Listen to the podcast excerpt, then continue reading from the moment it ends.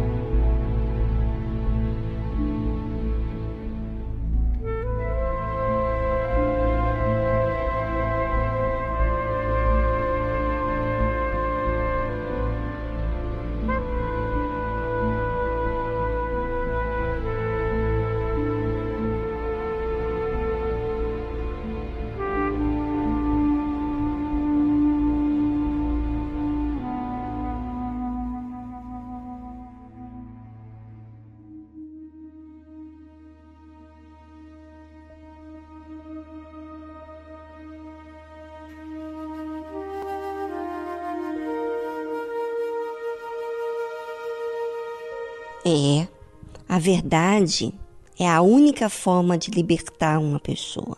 Mas nem sempre a pessoa entende que existe uma prisão com a mentira que ela vive. Nem sempre ela recebe a verdade com gratidão, mas às vezes murmurando, porque a verdade aponta o que tem que ser feito.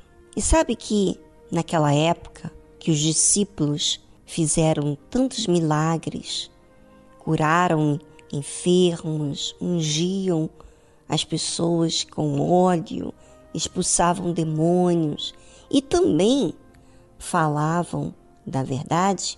E ouviu isto o rei Herodes, porque o seu nome se tornara notório. E disse: João, o que batizava, ressuscitou dentre os mortos e por isso estas maravilhas operam nele. Outros diziam: É Elias. E diziam outros: É um profeta ou como um dos profetas. Herodes, porém, ouvindo isto, disse: Este é João, a qual eu degolei. Ressuscitou dentre os mortos.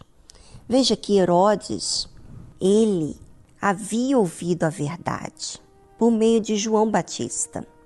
Observe o que, que aconteceu com Herodes em relação a João. Porquanto o mesmo Herodes mandara prender a João e encerrá-lo amarrado no cárcere, por causa de Herodias, mulher de Filipe, seu irmão, porquanto tinha casado com ela. Ou seja, Herodes casou com a esposa de seu irmão Filipe, que era algo contra a lei. Pois João dizia a Herodes: Não te é lícito possuir a mulher de teu irmão. E Herodias o espiava e queria matá-lo, mas não podia, porque Herodes temia a João, sabendo que era um homem justo e santo, e guardava-o com segurança e fazia muitas coisas, atendendo-o de boa mente, o ouvia. Olha que interessante, ouvinte. Herodes, ele temia João, respeitava João, mas ele havia ouvido uma verdade que não era agradável, porque ele havia casado com a esposa do seu irmão. E João foi bem direto ao ponto e falava a verdade para ele. E Herodias, que é a esposa de Herodes, né, que era a esposa do seu irmão, é, veio a odiá-lo e querer matá-lo.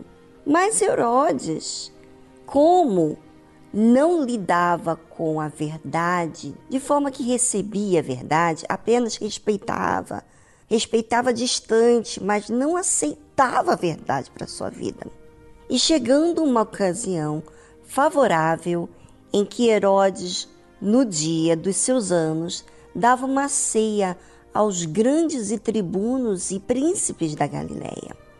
E entrou a filha da mesma Herodias, e dançou e agradou a Herodes e aos que estavam com ele à mesa. Disse então o rei à menina: Pede-me o que quiseres, e eu te darei. E jurou-lhe, dizendo: Tudo o que me pedires, te darei, até metade do meu reino. E saindo ela, perguntou à sua mãe: Que pedirei? E ela disse: A cabeça de João Batista. E entrando logo apressadamente, pediu ao rei, dizendo: Quero que imediatamente me des num prato a cabeça de João Batista.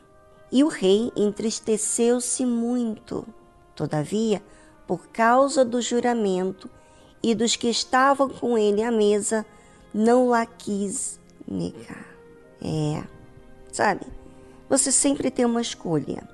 A sua reputação diante dos homens daquilo que você diz ou a verdade que você sabe que liberta, mas que você não quer assumir porque você vai ter perdas. E sabe o que, que aconteceu? O rei ouvia a verdade, se agradava da verdade, mas ele não recebia a verdade. Aparentemente ele respeitava a verdade, mas como ele não foi extremo em obedecer à verdade, então é como se ele estivesse tolerando o mal na sua vida. E quando você tolera o mal, ouvinte, você fica na mão das suas emoções. Que no fundo, no fundo, se o rei recebesse a verdade, ele teria aceitado o que João o Batista tinha falado para ele. E ele tinha se divorciado dessa esposa que ele tomou de forma ilícita. Mas não. Ele então, enviando logo o rei, o executor, mandou que lhe trouxesse ali a sua cabeça. E ele foi e degolou na prisão. E trouxe a sua cabeça num prato e deu à menina, e a menina a deu à sua mãe. E os seus discípulos, tendo ouvido isto, foram tomar o seu corpo e o puseram num sepulcro.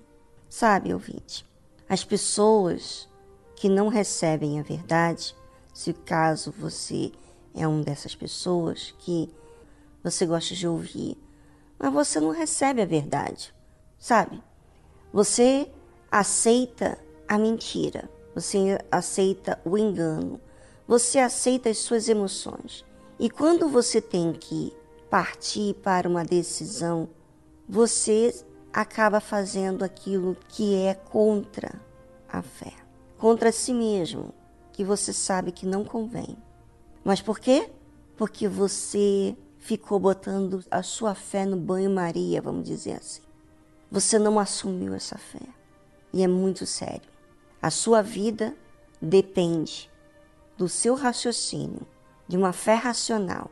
E se você não aceita, não assume essa fé racional, certamente você está lidando com as suas emoções e você vai fazer o pior amanhã.